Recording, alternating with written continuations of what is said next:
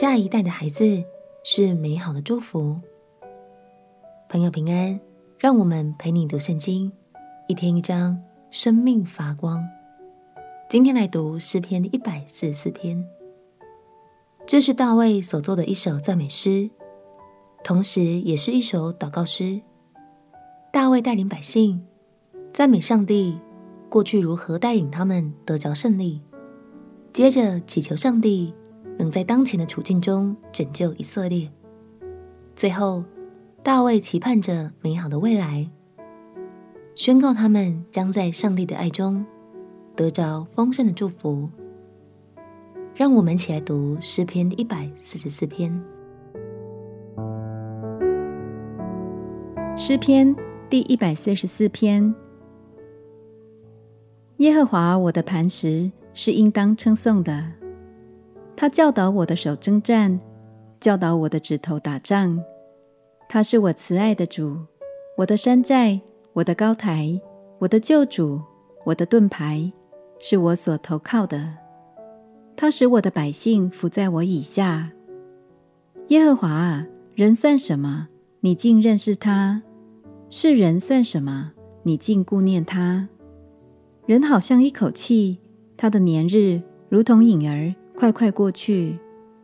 耶和华啊，求你使天下垂，亲自降临，摸山，山就冒烟。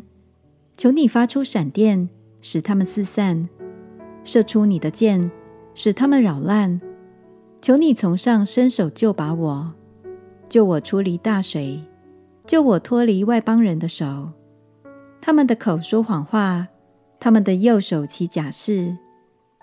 神啊，我要向你唱新歌，用十弦瑟向你歌颂。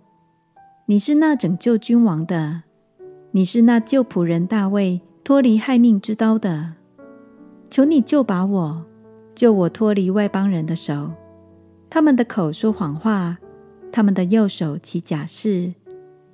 我们的儿子从幼年好像树栽子长大，我们的女儿如同垫脚石。是按建工的样式凿成的。我们的苍蝇满，能出各样的粮食。我们的羊在田间滋生千万。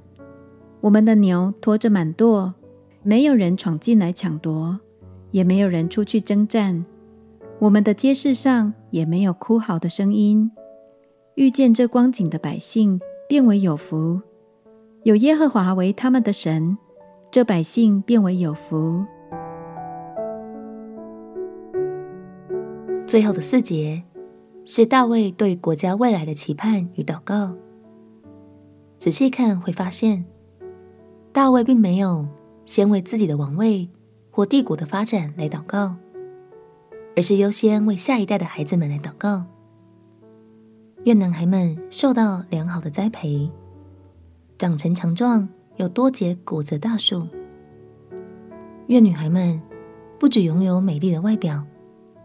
更拥有坚毅、纯洁的品格。亲爱的朋友，下一代的孩子是每个国家最重要的基石。鼓励你，也常常为着我们的下一代来祷告，求神加添智慧、信心与美好的品格，并且亲自带领孩子们活出合神心意的样式。我们起来祷告，亲爱的耶稣。求你保守下一代的孩子们，有良好的成长环境之外，也能跟随你的带领，成为国家的祝福。祷告奉耶稣基督的圣名祈求，阿门。祝福每个孩子都能在上帝的爱里平安、健康、快乐的长大。陪你读圣经，我们明天见。耶稣爱你，我也爱你。